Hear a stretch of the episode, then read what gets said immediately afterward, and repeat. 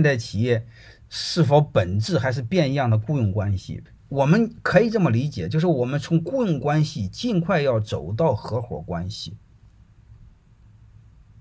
啊，我们一一一定要尽快是这么做，走到合伙合伙关系。然后这种情况让更多的人参与到组织当中来。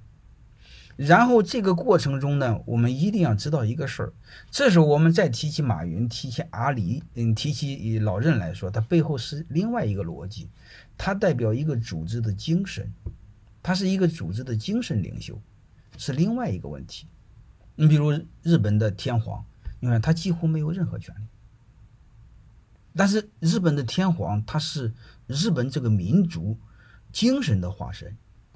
好吧，那你不能说日本现在还是专制，它两码事儿。我们那个别把它给搞混了，那相当于一个企业的精神领袖，所以它并不代表如果做得好的话，它是可以照样做合伙制、合伙人制，把它做得很好。